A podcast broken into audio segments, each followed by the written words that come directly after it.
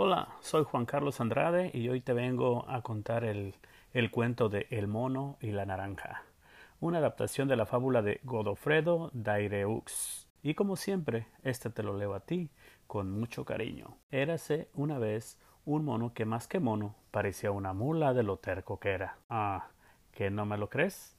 Pues te invito a que descubras hasta qué punto llegaba su cabezonería y verás que no me falta razón. Pues resulta que una mañana el susodicho mono se empeñó en pelar una naranja al mismo tiempo que se rascaba la cabeza porque le picaba muchísimo.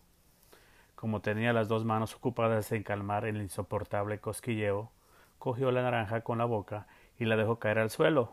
Acto seguido, se agachó y tiró de la cáscara con sus potentes dientes. Al primer contacto le supo terriblemente amarga y tuvo que escupir saliva para deshacerse del mal sabor de boca. ¡Ugh! ¡Qué asco!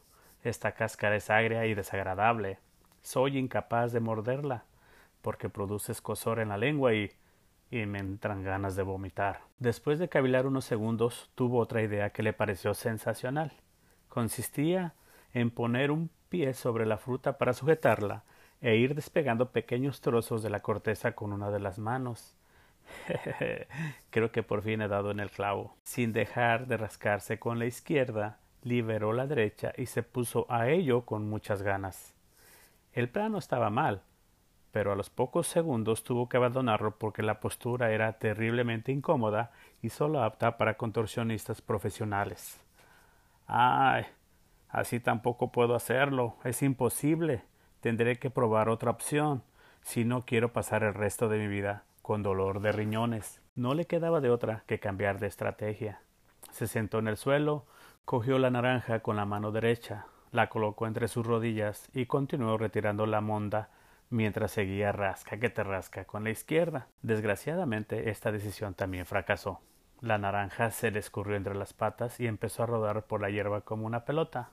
El desastre fue total, porque la parte visible de la pulpa se llenó de tierra y el resto de hojas secas. hoy es mi día de mala suerte, pero no pienso darme por vencido.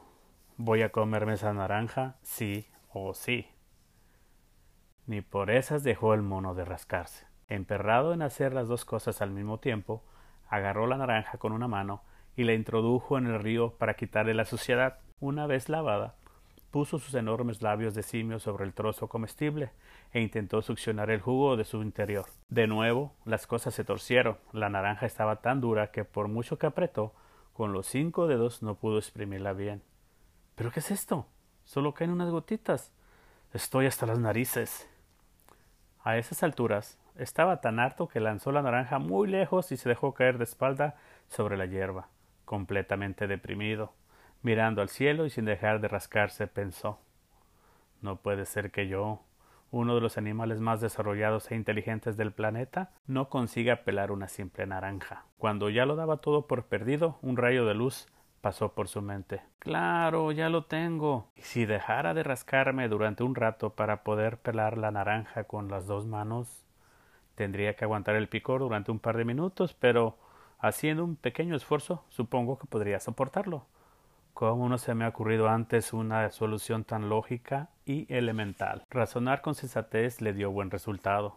Fue corriendo por la naranja, la cogió con la mano derecha, Volvió a remojarla en el río para dejarla reluciente y con la izquierda retiró los trozos de piel con absoluta facilidad.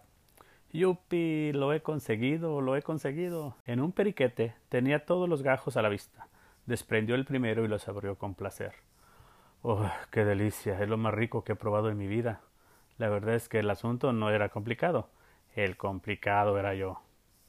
El mono degustó el apetitoso manjar, procurando disfrutar del momento. Cuando terminó, se limpió las manos y subió a la rama de su árbol favorito. ¿Sabes para qué? Pues para continuar rascándose a gusto con sus diez grandes dedos de primate.